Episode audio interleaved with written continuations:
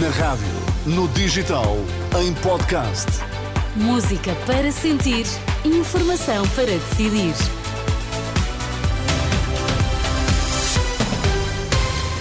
Informação para decidir. O que há a destacar a esta hora, Miguel? Subiu para 15 o número de mortos do ataque a tiro na Faculdade de Letras em Praga. O atacante era universitário e tinha 24 anos. Bruxelas acaba de aprovar mais dois pagamentos do PRR no valor de 2.400 milhões de euros. São as notícias das seis na Renascença com a edição de Miguel Coelho. 15 mortos, 24 feridos. É este o mais recente balanço de vítimas do ataque desta tarde na Universidade de Carlos, no centro de Praga. O atirador, estudante desta universidade, era checo, tinha 24 anos. Desconhecem-se para já as motivações que estiveram na origem do ataque. A zona continua ainda selada pelas autoridades. Até ao momento, a identidade das vítimas não foi divulgada. Foi o que disse há pouco num relato à Renascença Marco Maio, um professor português de arquitetura, na capital da Chequia?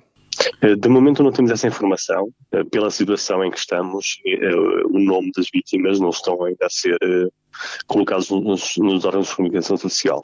Qual é a situação neste momento que se vive em Praga? Presumo que a, a zona central, na zona da, da universidade, continua selada pela polícia a universidade fica no centro da cidade. Fica entre a Passa Velha e, uh, e, o Castelo de Praga, para quem conhece um pouco Praga.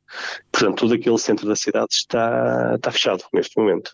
Há ainda dúvidas sobre a possibilidade de existir um segundo atirador uh, ou este terá sido um, um, ato isolado de uma pessoa só? Exatamente. É, como diz, neste momento é apenas um ato isolado dessa, dessa mesma pessoa, que era um estudante da universidade. Uh, neste momento estão a sair já alguns novos números sobre uh, os mortos, já se falam de 15 mortos e de 24 feridos, uh, e estes números estão a ser constantemente atualizados. Contudo, esse atirador era o estudante, tinha 24 anos, e, e agora também se fala, ou já se passa a informação que terá matado o próprio pai antes do próprio ataque na universidade. Era de origem checa? Sim, sim, sim, exatamente. De uma cidade de Kladno, portanto aqui perto de, de Praga.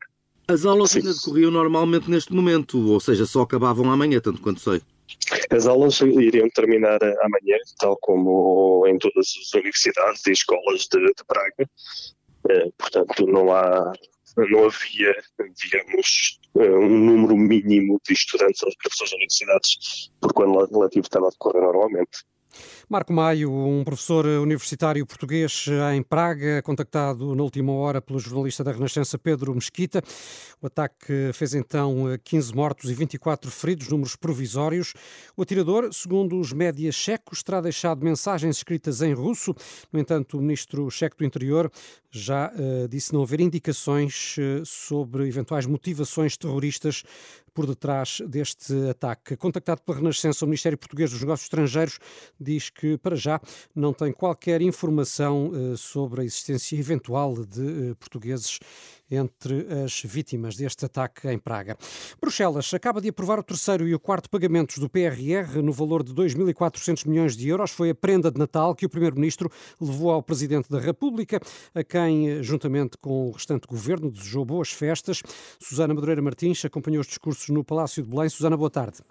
Boa tarde, Miguel, com uma sessão de cumprimentos que foi um pouco mais longa do que é habitual e uh, houve alguns uh, momentos uh, muito curiosos. António Costa, na sua mensagem de 10 minutos, dizer ao, ao Presidente da República que pode ficar tranquilo em relação ao futuro, que acabará Marcelo Rebelo de Sousa por se habituar ao novo governo e a dizer e a classificar estes oito anos como, do ponto de vista institucional, foram dos melhores que existiram e a dar essa notícia ao Presidente da República de que a Comissão Europeia acabou de distribuir mais uma tranche dos fundos do Programa de Recuperação e Resiliência o Presidente da República, por seu turno, a dizer que estes oito anos foram pautados por, uh, pelo compromisso uh, e dizendo também que uh, tudo terminou um pouco mais cedo do que esperava, fazendo as contas que a crise surgisse, sobretudo, em 2025, na época das autárquicas.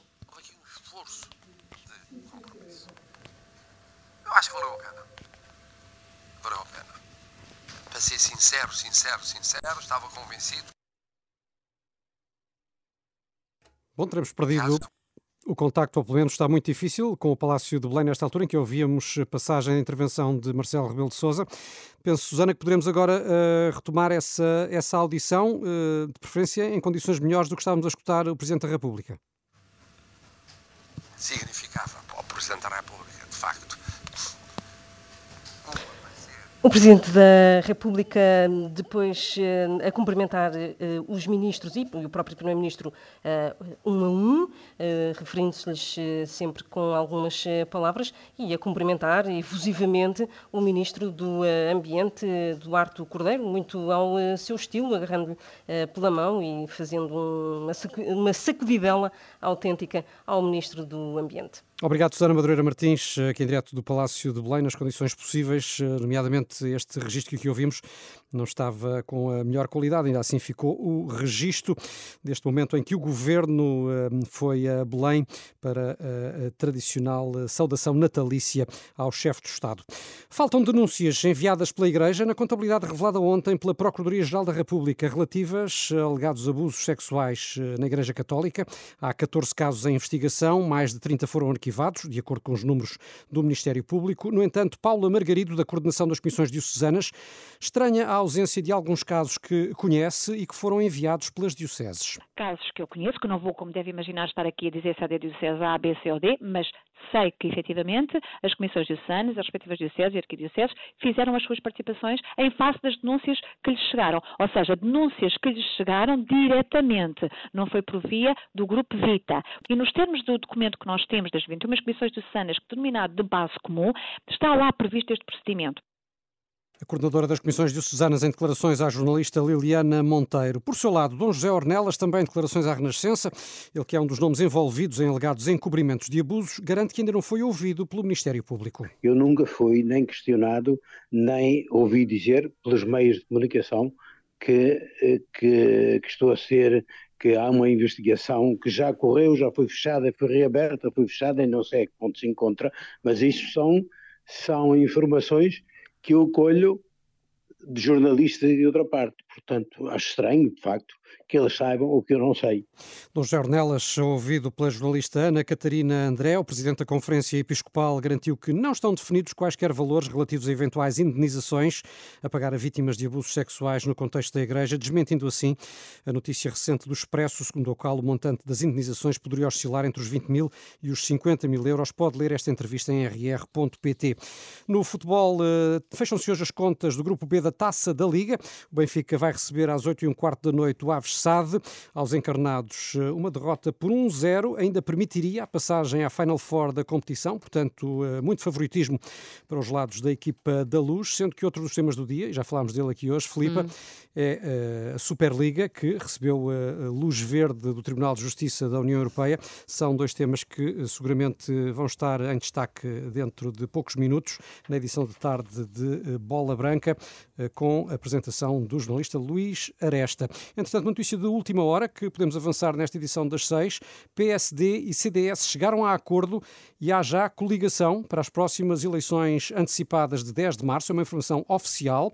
A coligação, a coligação chama-se Aliança Democrática e junta a PSD, CDS e Independentes. Uma decisão que acaba de ser anunciada em comunicado e da qual, naturalmente, vamos eh, falar ainda ao longo da tarde. Muito bem, obrigada, Miguel. Sempre em cima da informação e tudo em rr.pt.